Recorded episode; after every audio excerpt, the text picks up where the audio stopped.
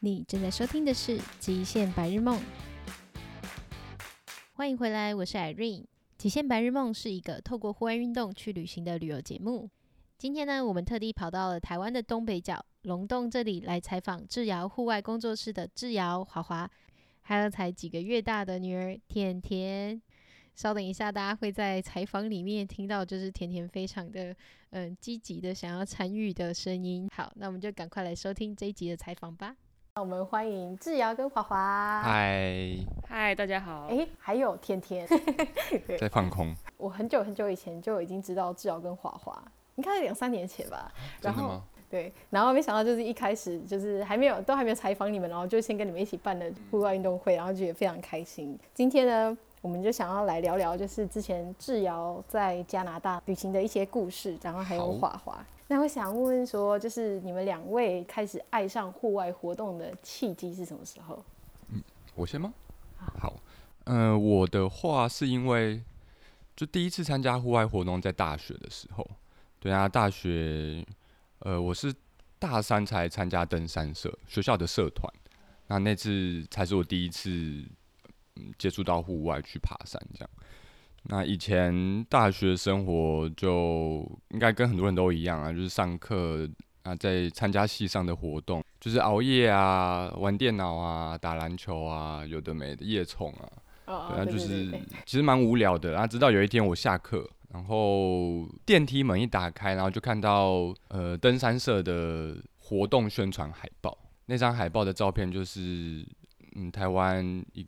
一座百月是奇莱南花那边一座山的照片，哦，对，它非常的漂亮，就当下我就被吸引住了，然后就去他们的社办啊，询问活动，参加活动，对，那就第一次跟他们上山，就是从此之后就有点就是爱上，就是台湾的山林这样子。哦，所以是那个时候，然后你就跟着他们一起去爬山，可是在那之前你也不是一个爬山咖之类的，完全不是，很讨厌，真的？对啊，我小时候很讨厌爬山啊。以前家里很喜欢去象山、阳明山，很很讨厌山的那种，就很讨厌走楼梯。对啊，也会吵着爸爸背我走之类的。所以现在我很喜欢爬山，我爸非常不理解。对啊，就跟小时候完全不一样。他觉得你小时候是不是叛逆？对对对对对。好妙哦。所以你那时候你们第一次去爬是就是爬奇兰南华吗？对对对。然后就是什么登山装备都没有啊，就是拿慢跑鞋啊、运动裤啊，很多东西都借来借去的。那所以第一次通常也蛮惨的啊，第一天天气也不好，下雨，就有点高山症，然后下山发烧，然后我那时候就很担心，说我是不是不适合上高山，就是在台湾爬三千多米的山。对，那就是第二次他们又开行程，我还是厚脸皮就去参加，就是有越来越好。但这样我就很好奇，因为你第一次在就是身体不好的状态下，应该说是。你去完之后你还发烧，那这听起来感觉不是一个很愉快的经验。你怎么会还是对？可是那个风景非常的美哦，就是它那个建筑草坡，然后日出刚出来的时候，就那太阳洒在草坡上，就是然后又有起雾，所以你看出去的画面是有点橘黄色，橘黄色。对，我觉得虽然很辛苦，过程很痛苦，可是你看到那那个画面就很值得啊，对啊。是不是起来南华很有名的那个什么黄金大草原啊？对啊，对啊，哦、然后就还蛮适合初学者，嗯、对啊，就第第一次去爬山，爬高山可以去那边。那华华的经验，我觉得我的经验蛮蛮有趣的，我比较像是从水域活动开始的，因为我大学是学校的游泳队。你要 你要讲话吗？甜甜表示，对，我大学是学校的游泳队，然后我非常非常喜欢游泳。然后那时候我在学校，除了参加游泳队以外，我就想说水域活动我都试试看，所以我就跑去参加了。诶，我们是游泳队，就自己组了一个龙舟队，所以我们就跑去游去划龙舟。然后划龙舟之后划一划，我就非常有兴趣。我就后来研究研究所的时候，我就跑去念了运动心理学，学校的体育研究所有一个运动心理学门。诶，你想要说什么？对，然后后来，呃，我觉得也是一个契机。后来我就跑去，呃，宜兰的冬奥。哎，等一下，这个很 Q 的画面，好想拍起来哦。然后我那时候参加了，就是从研究所读运动心理学之后，对，然后我就一直对于运动跟可以可以可以，就对运动跟心理学结合很有兴趣。对，然后我那时候也开始去宜兰东澳当独木舟的指导员。所以那时候很有趣的是，我从学校的游泳池，然后一路玩到基隆河那臭臭的水，然后又玩到太平洋。我觉得那个过程很有趣，就是你从从很小的水域玩到这么广的海洋，所以就嗯有点像是开拓了我的视野吧。嗯，然后所以我就后来就非常非常喜欢户外活动，后来就也开始攀岩，然后爬山，然后最后去登山用品店工作，所以就认识志尧。哦，我们是这样认识的。可是我觉得很妙是，你很很喜欢呃游泳，怎么不是第一个选选潜水啊？我跟你讲，我觉得大学生想到要花那个就是潜水的学费，我觉得就会有点却步。一开始的时候。对，然后那时候龙舟，呃，龙舟比赛其实在大学还蛮流行的。以运动社团来说，对，像是我们大学的时候，除了游泳队有组龙舟队，还有什么女子篮球队也去划龙舟，就是对对对，很多。因为刚好我们离那个新店碧潭很近，嗯，所以我们就会去那边练习。所以很多很多就是学校的运动社团，他们都会。去划龙舟，所以我觉得那是一个还蛮有趣的契机，就是你从划龙舟去认识划桨活划桨运动，然后到后来的独木舟，我觉得那个那个关联，现在回想起来蛮有趣的。嗯，他这样子就是可能。现在就可以听你的故事，你知道？这他搞不好之后我去采访他，之后我采访他，他说我的启发就是有一天他们来采访我爸妈的时候，好可爱。后来就是因为我看到智瑶，你之前有去加拿大的 Yamnuska，这什么？Yamnuska 哦，Yamnuska，这是他们的一座山，oh. 对，在那边的一座山的名字，就很像我们玉山这样子。哦，对对对对对。就想说，呃，就你之前有去参加这边的一个登山冒险学校，嗯、你那时候怎么会选择就是想要去那边？呃，因为就刚刚华华有讲到，我们之前在登山用品店工作，对，那就是在那边工作就会接触到很多登山以外的户外活动，比如说攀岩、溯溪之类的。那我们那时候很多同事都会约一起去报名一些课程，对，那那时候就有参加台湾一个。呃，去日本的冰攀课程，对，去攀冰瀑，对，那啊去之后就有认识其他同学，那我们那时候就搭飞机回来的时候，那同学就跟跟我分享，他就去年才去参加这个 Yamnuska 的课程，对，然后就回来那大概两三，就是在飞机上两三个小时，就是我们都在聊。他跟我分享他上课的一些内容，那那时候就就非常有兴趣，对啊，就是就当下就决定我要好好规划，那我某一天一定要去这样子。所以你其实是一个还蛮有行动力的人诶，从对这件事情感动或者是有一个震撼、有一个感觉之后，你马上就会 付诸行动的。对，我觉得我可能就是不会想那么多啦，就觉得。嗯去做就对了。所以那个时候你在日本冰冰攀是在哪里冰攀？在北海道、啊、大雪山国家公园那边吗？不是，它应该是在旭海。旭川啊，旭川对，旭川旭川。哦，好酷哦！因为我自己之前在冰岛那边有尝试过冰攀，我觉得脚超痛。对，就是那个鞋子要穿适合的啦，不能太太小，因为你又要穿冰爪去用脚尖去踢，就很容易受伤。啊、所以我那次回来就脚指甲也是黑掉啊。对啊，因为第一次参加这个活动，它是一个完整的训练还是一个？它是一个课程，大概六天。哇，就是还蛮扎实的啊。那你有因为这样而爱上冰攀吗？有啊，所以我后来是会去雅姆斯卡，很大原因也是因为就在台湾比较少有下雪、冰雪的地形，对，所以加拿大那边就不用说一定非常多。那我去那边很大原因是它有很多在有关雪的课程，哦，那就是可能在台湾要想要学到的机会比较少。嗯，对对对。那你觉得冰攀的冰攀的技巧是什么？我觉得是要相信自己的冰斧跟冰爪。对，因为不像攀岩，是你脚可以很实际踩到岩壁、岩石上面，对，手也是可以很确实抓着。对，那它就是靠你，就是冰斧每一下有没有砍的确实，有没有很很牢固。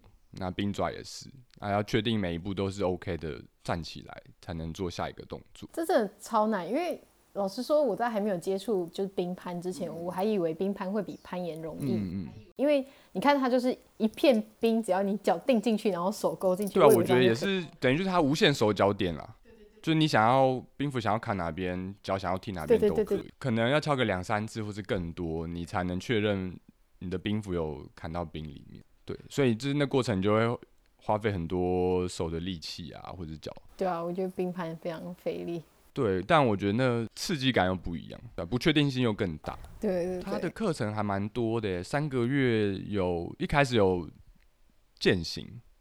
对，就是像我们台台湾的一般登山践行，所以是冬季。对，我算是从秋天到，对，秋天到冬天，九月多去，然后十二月结束。呃，那时候去的时候还十几度，还蛮舒服，然后就开始慢慢入冬。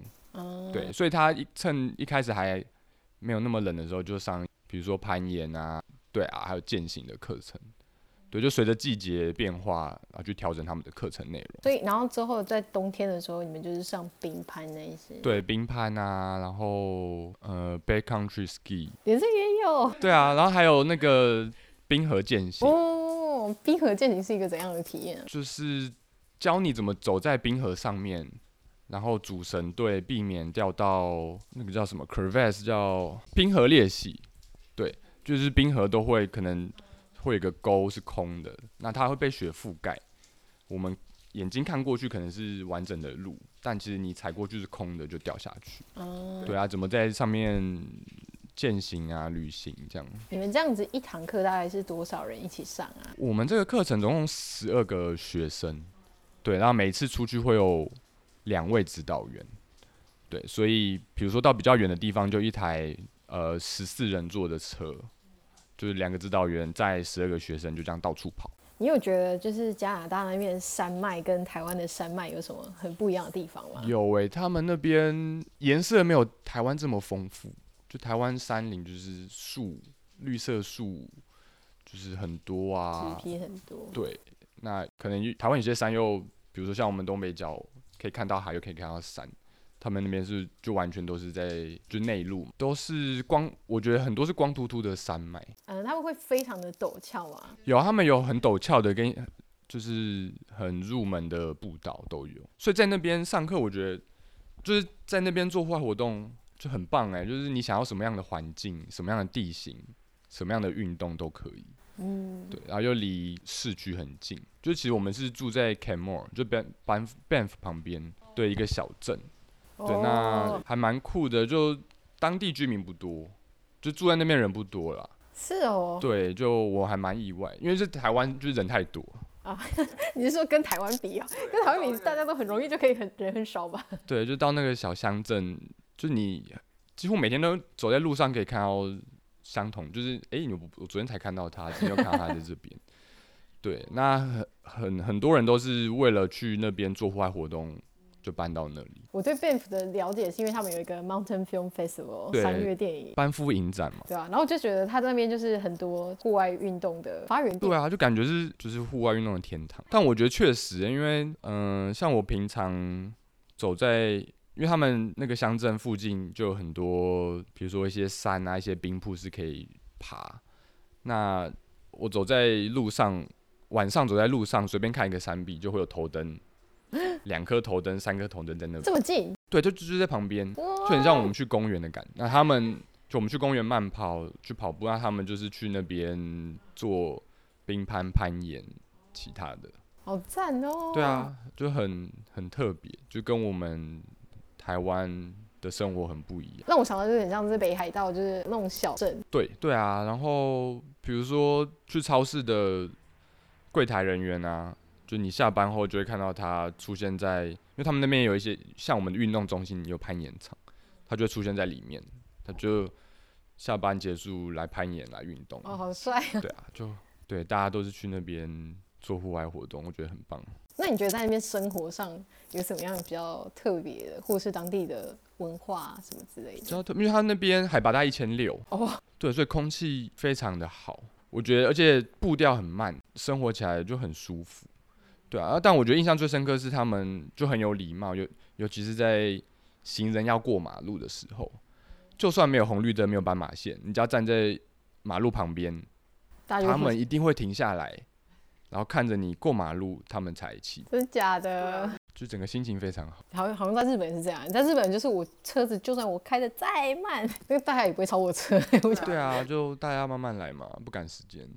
那他们那边冬天可以冷到多冷啊？Kenmore 那边大概平均可能负三到负就负十以内了。哦，哎、欸，比我想象中还要不冷哎、欸。对，但是你再往其他地方走，海拔再高一点，就大概负十几度都是有可能。对对对。那你那边你说你有尝试 backcountry ski，你在那之前你就已经会滑雪了？我自认为会滑雪，对，可是去了才发现完全不是啊，因为其他同学。就是有美国、有加拿大人，然后有日本人，就他们的国家在中冬天都是可以滑雪，所以他们都非常厉害。那我是班上唯一就是滑雪超烂的。那我去之前以为我可以了，对啊，去发现真的蛮难的，因为没有在那个环境滑雪过。那你有因此就从你的同才们之间学到他们滑雪的技巧吗？有啊，我就一直在偷学，但。一直摔啊，因为就就他们的行程会是，比如说我们今天从帐篷开始往某一个山上走，就是穿着那个 ski 走上去，然后就是指导员就说好，我们要从这边滑下去，超陡的啊，超级陡的，我听了都喘。对啊，我就跟不不可能啊，这我怎么可能下去？然后同学就一个一个这样去去去去就冲下去，感觉压力好大啊。对啊，然后我就下去没多久就摔。就一直摔啦，可是你还敢滑哎、欸？还是要滑，一般大家不会跟你。对，你那一瞬间有后悔吗？你心想说靠，没有，我就觉得我一定可以啊。嗯，对，但就是一直摔。因为你你是班上比较不会滑雪的，所以你旁边会有人跟着你吗？会，就是有一个指导员就很辛苦，要一直看着我。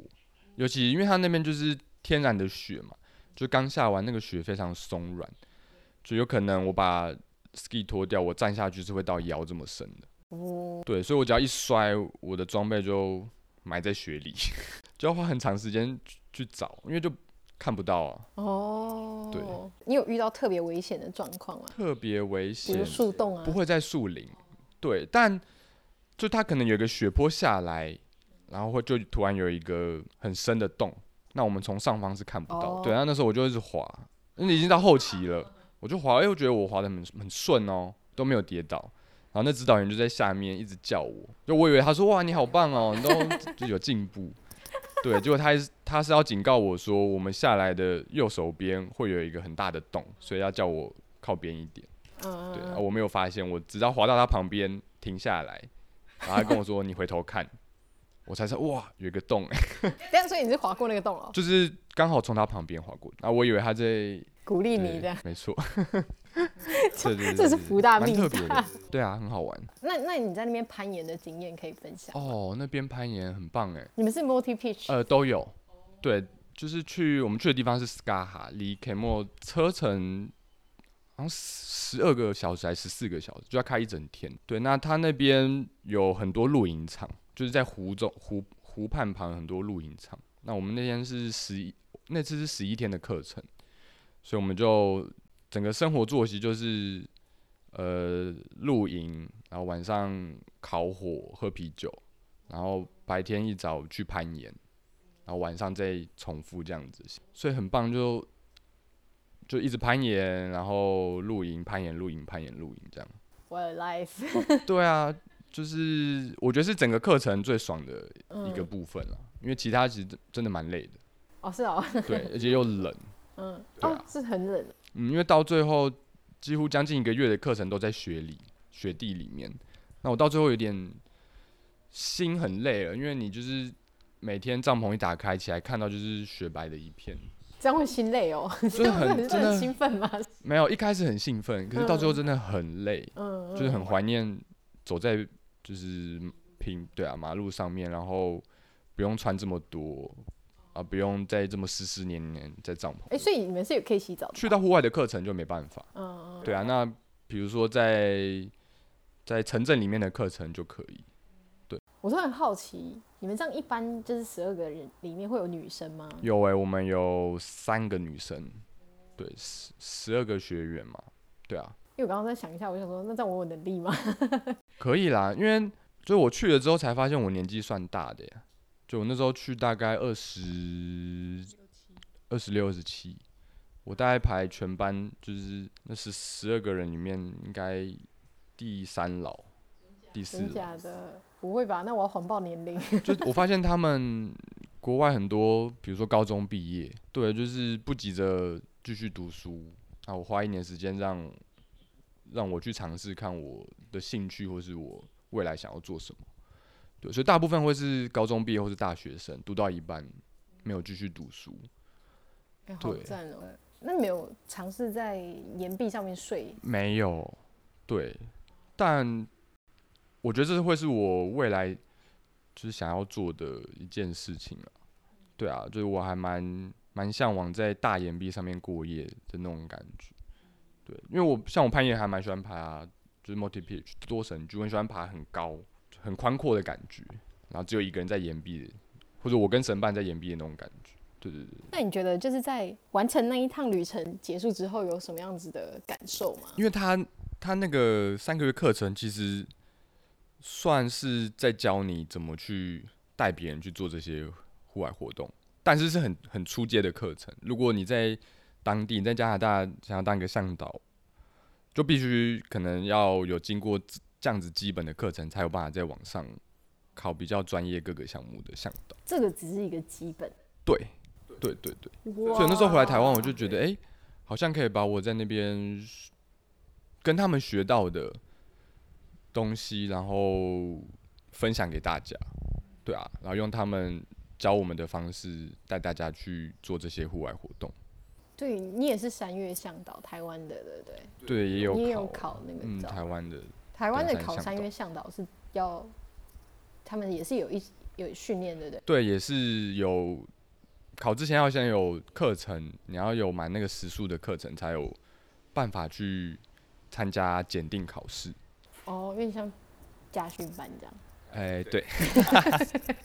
原来如此，那你觉得那个课程的扎实程跟加拿大那边相比，你觉得是怎么样？我觉得当然是差很多啦，因为毕竟在加拿大户外活动非常的盛行，就我觉得是他们生活的一部分了。嗯嗯嗯。那在台湾，相较非常多，就非常大一部分人是不接触户外的。嗯嗯嗯。就可能以前教育的观念是台湾的山很危险，台湾的海很危险。对对对。对，所以应该还是很大一部分的，就是在台湾做户外活动的人还是少数了。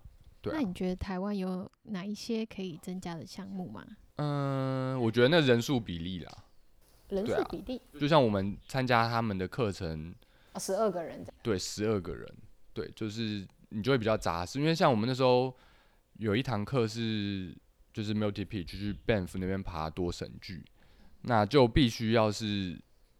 两个学员配一个向导，哦，因为就是比类的跟那个，对，所以就会变成是二带一，哎、欸，说错了，一带二，嗯嗯嗯，对，那所以那趟课程出了将近，将几个，十二，哎，六个，六个指导员，对对对，那在台湾就可能就比较有难度，对啊，但我相信人就人数比例越扎，就是越就人数少，然后。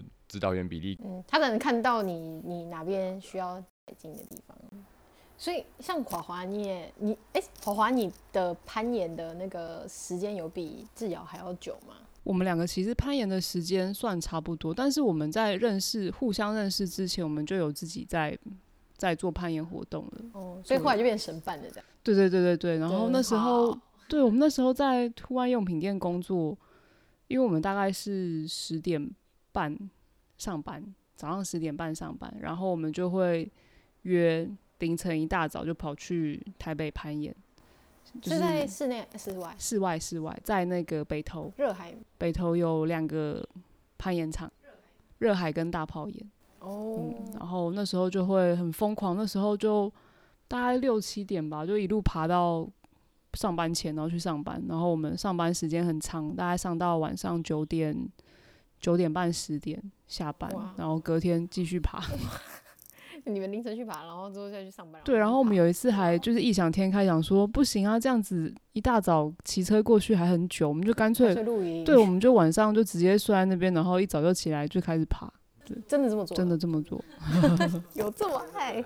在这么久以前就已经有人建立好那个 boat 那些东西。其实大炮岩跟热海盐场的开发时间已经算蛮久了。是哦。对，它也算是台北很很早开发的盐场之一。哦。对，我觉得它的那个有名程度应该差不多。对，但是主要是因为离台北很近，所以对，如果是住在台北，你想要爬室外的话。那两个盐场我觉得蛮蛮适合，就是快速的去过一下干瘾之后，然后回去上班，就不会想要来龙洞，就会会花一整天的时间。毕竟真的是比较远。对，然后这也是我们想要搬来这边的原因。搬来之后有天天去爬吗？我们那时候夏天基本上除了带团以外的时间，我们就会自己进去爬。然后其实也不会不会爬到一整天，因为像我们有时候，比如说在忙一些别的事情。然后忙完之后，我们就会进去爬个两三条当运动，然后就出来。我觉得那个好赞，对，那个那个生活很很棒，就是你不会花很多时间在交通时间上。你想要攀岩的时候，你就进去爬。对，那个生活很棒。对，我觉得你对攀岩热爱到这个程度，我我就差这一步。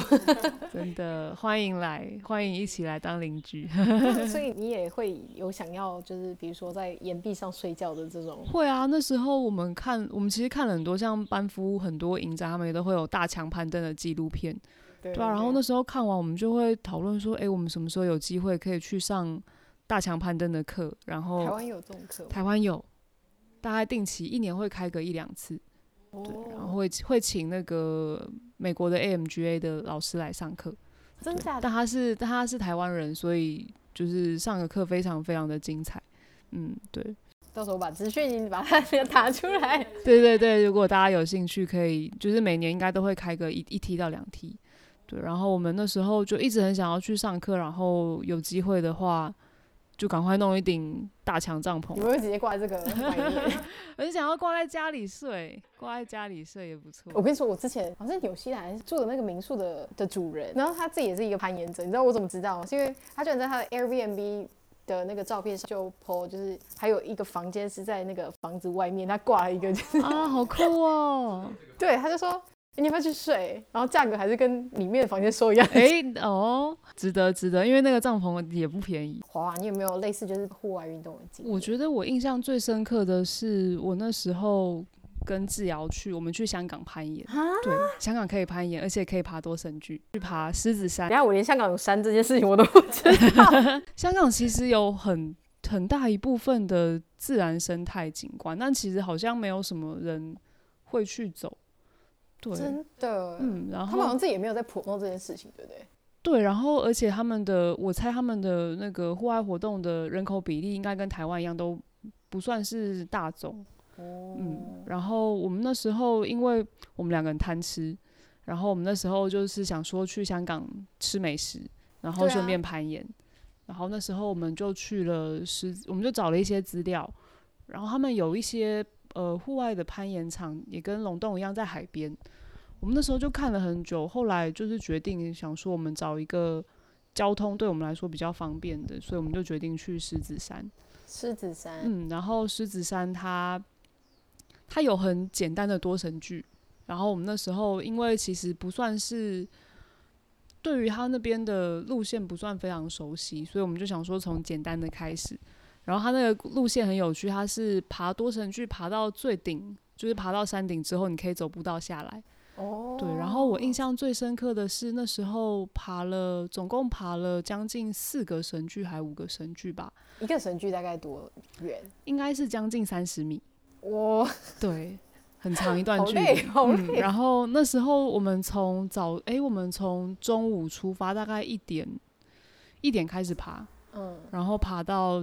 六点下山，然后那时候我们从山顶下来的时候，基本上已经天黑了，然后就可以看到维多利亚港的夜景。哇！我觉得那是那是对我来说印象非常深刻的一个攀岩经验，因为我们后来也也有出国去一些其他地方攀岩，但是都没有没有一个地方是你在一个山林里面，可是你可以看到都市的造景，然后那个那个冲突感，还有那个不一样的感觉，对我来说是很很冲击的。我突然觉得香港他们应该用这个来 宣传他们的观光。对，但是现在去香港，对啊，就很可惜了。嗯，然后那时候很开心，我们就下山之后就去，忘记去哪边去大吃一顿，就觉得香港就是好吃又好玩，就非常喜欢香港。嗯、真的哦，希望香港朋友不要听这些，因为我之前真的觉得香港就是。就是很很就是只有美食跟 shopping，然后我不是一个 shopping 的人，哦、对，所以我去了还蛮抵，就没有合我胃口这样，嗯、对，但是就会觉得哎、欸，好像没有就是其他的事情可以做的那种感觉。嗯、对，我们那时候其实也也是找了很久，想说不知道香港有没有地方可以攀岩，然后后来上网找，他就专门有一个网站在介绍香港的攀岩环境。是 The Crack 吗？不是，是专门给香港的一个网站，他们应该是自己有一个攀岩社群建立的。对，然后我们那时候也找了蛮多资料，后来是狮子山的资料看起来相对比较完整，对，哦、我们就决定去了，真的很好玩。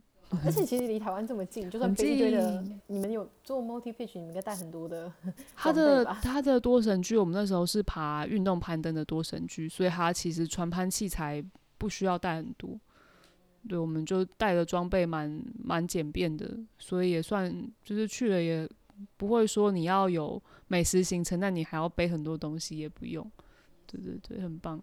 不然吃这么饱，哪走得动？对啊，那时候就想说，不知道还有没有机会再去香港。希望你这样，我要把它放进去。我决定要再给香港一次机会。对啊，真的真的很棒，很喜欢。可是我突然想到，我们刚刚一直在讲多神剧，我们哦，要不要简单的跟大家讲一下什么是多神距攀岩？好，因为在台湾可能。多神对比较少，但还是有啦。是因为我们路径比较短吗？对啊，就比如像是像嗯、呃、北投大炮岩，对它每一条路线大概可能十十米不到，可能七八米，大概两三层楼就要回到地面，就因为它就这么高嘛。对，对，那多神距可能我们爬的路线这面墙可能超过七十米或者上百米，对，那。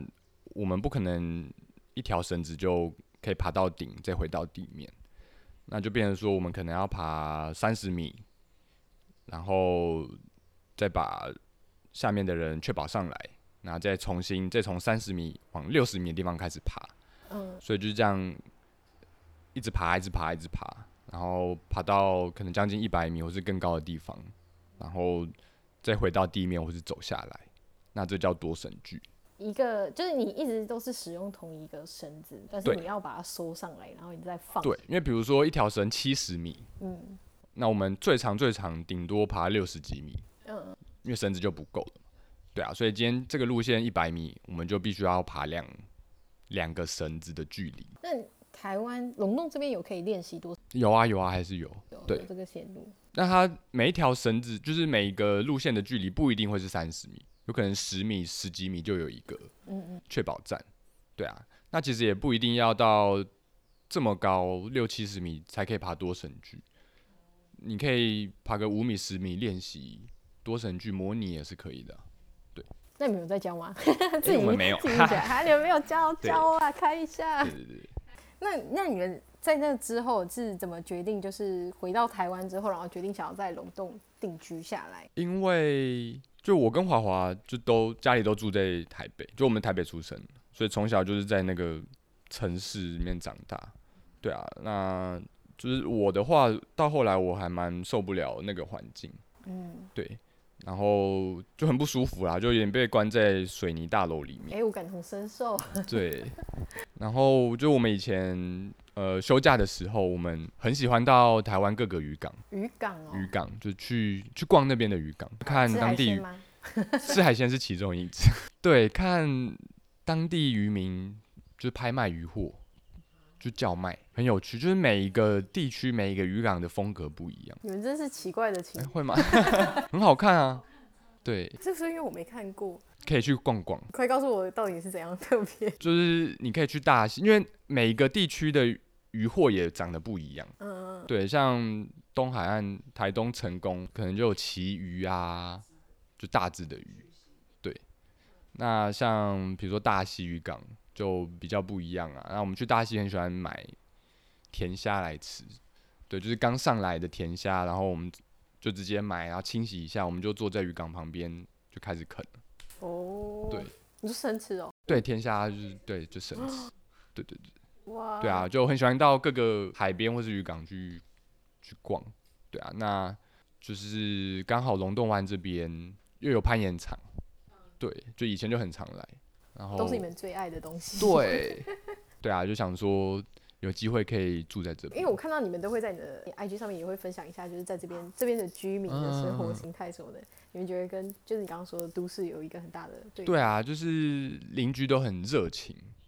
对啊，因为像比如说住在台北，就关就等于是关在自己的家里。如果你住大楼，是关在自己的家里嘛，那你要见到邻居机会，可能就是刚好同时出门，楼梯间或是电梯遇到，打个招呼，不会有太多的交流。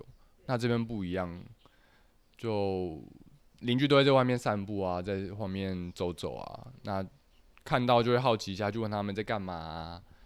对啊，打个招呼，关心一下。对，但感觉就是回归到就是比较一开始大家的生活。对，而且就是在龙洞，龙洞玩就海边的四季，就是都有不同的，嗯，怎么说？比如说海菜可以捡啊，九孔可以捡，雌花洞，或是他们的捕的一些渔获，就每个季节每个季节都不一样。对，所以其实。我看邻居有就也蛮忙的，就到每个季节不同季节，他就开始换不同的装备，然后就要出发去捡一些呃不一样的东西。好可爱哦！对啊，我们有时候就会跟去，然后会就看他们捡什么，或者是要怎么怎么处理这些东西。这种感觉就是吃大自然，用于大自然。对啊，对啊。你之前说你们也会，不管是去很多的渔港，或者是你自己也很喜欢爬山去探勘，你们有没有特别觉得印象深刻的？一些，嗯，就我之前因为工作的关系，然后到台东附近的一些溪谷，他们要去做调查，我就跟着去。对，那那个地方几乎是没有人去的地方，可能说完全没有人去过的地方。然后那个，我觉得那生态就非常好，就你时不时就会看到一些野生动物跑来跑去、叫来叫去，然后在溪谷也很常看到他们的尸体。可能刚刚摔下来死掉，很完整在那边。嗯，就晚上你就会听到那些动物走来走去啊，叫声，对，然后就完全没有人，很安静，对，蛮特别的景。台东那边。对对对对。你是觉得如果不是住龙洞，你们就会搬去台东之类？对啊，就是台东那边也可以做很多事情。对啊，下个目标，对不对？哦，真的啊、哦。没有想啦，就觉得这边，那像这边。夏天过后，东北季风蛮不舒服，对啊，所以就我们一开始觉得我们可以克服天气环境因素，那过了一年，过了两年，发现没有办法，就是这事实你没办法改变，那我们只能避冬，就是适应它。哦，对啊，就是学着跟它相处了。但是到底是怎么个不舒服法？是很潮湿吗？还是很潮湿？像去年我没记错的话，十二月只有两天是没下雨。No，那个到最后 很忧郁耶。对啊，很忧郁。那加上因为这边东北季风很强，我们的门窗都不能打开，那海风会一直吹进，更忧郁。对啊，家电很容易坏掉，所以基本上我们在这边的话，就是门窗都不开。那你们觉得，就是你们从一个都市人，然后转转变到户外这件事情，嗯、对你们生有什么样子的转变吗？我觉得现在就是我生活一部分，我可能不能没有，就是户外活动，对啊，要我回到都市，然后比如说做一般工作，我可能没办法。对，我觉得它有点像是我们的生活方式的一种，对，因为我们。住在海边嘛，然后我们住在就住在盐场旁边，住在龙洞湾旁边，然后它是我们生活的地方，也是我们工作的地方。然后我觉得你要很很喜欢这个环境，然后学习跟他一起生活，然后你真的很喜欢的话，你就会发现就是这样子的生活会过得很快乐。嗯，就它是它是一个很很融入在你生活当中的一个部分。在这个过程中，你们会觉得会对于一些一般的物质的欲望会有不同吗？我觉得会耶，就是住在海边，一方面是很懒惰，就是你开车，就是你要进，我们都会说我们要进城才买，就是回台北的话就是进城采买，要买东西的话，其实对于就像我们以前住在台北没有那么方便，所以每次进城，我们 每次回台北，我们就会买好东西之后，你就不会一直想着要去，一直想要去有那么高的物质欲望。对，然后而且其实住在这边的生活很简单，嗯，然后你不太需要有太多的花费，然后加上其实我们的邻居都很可爱，像我们今年，今年我们大概收到了二十二十条丝瓜吗？哈 就是整个整个瓜类盛产的季节，我们大概收到超多各种瓜类，就是大家都送你们对，然后邻居很可爱，就阿公阿妈他们就会，因为他们自己有种菜，他们有菜园，他们。每次收成完之后，早上比如说我们早上开门，就会看到门口就有两条丝瓜，对，很可爱。因为我们都睡比较晚，对他们来说八九点都很晚了，所以开门就会看到他们有时候会放放一些菜在门口。对啊，我觉得那个那个感觉很棒，就是你其实不需要很多很多的花费，你的生活还是很都还是很很棒的。然后然后不要不要想着说要。想要有什么太多的精神物质欲望的话，这样的生活其实就很棒。要带一条丝瓜走，我等一下带一条丝瓜走。我们还有超多的。那我下次如果我要再来拜访，我把我爸的菜园的菜带过来，可以啊，交流。可以啊，欢迎欢迎。我们这边就超多超多瓜类，南瓜吃不完，丝瓜吃不完。那你那想问说，你们接下来心里就是心目中下一个想去的地方，还有从事的户外运动是什么？嗯。你先说。我觉得还蛮想要试台湾没有办法没有办法玩的户外活动，就很想要去洞穴潜水。洞潜？你觉得哪里有可能啊？可能还要再找找看，我目前还没有想到。但是因为就其实对我们对我对水域活动一直都非常有兴趣。对，然后那时候潜水，我们那时候有去也有去一些其他国家潜水，发现就是每个地方的。景啊，都真的很不一样，对。然后潜了潜了好好多地方之后，发现哎，还没有去过洞穴潜水，觉得是一个很不错可以尝试的。因为台湾好像也没有没有这种环境。哦，但你去国外的时候也还没有尝试？还没，我去的大部分都是也都是看大景为主，哎，倒是比如说什么冰潜或者是洞穴潜水，技术潜水类的，目前都还没有还没有玩到。那你是水肺潜水还是自由水？水肺潜水。那你都去哪里？我们那时候去，我印象最深刻的是，又是我跟志尧去的。我们去那个宿雾，去宿雾看金沙。哦哦哦！我觉得那时候，那时候也不能说自己年纪还小，就是我觉得对于看大型动物，一直对我来说是一个憧憬。我是嗯，然后可是看完之后，因为他们那边的金沙是有点像是半人工人工圈养吗？不能算圈养，可他们会定期去喂它。哦，让他们一直在那个对，在那个附近聚集。所以我那时候看完就会想说，哎，其实更想要看的是野生的，对，但是可能机会也没有很多。对，然后就是除了除了看。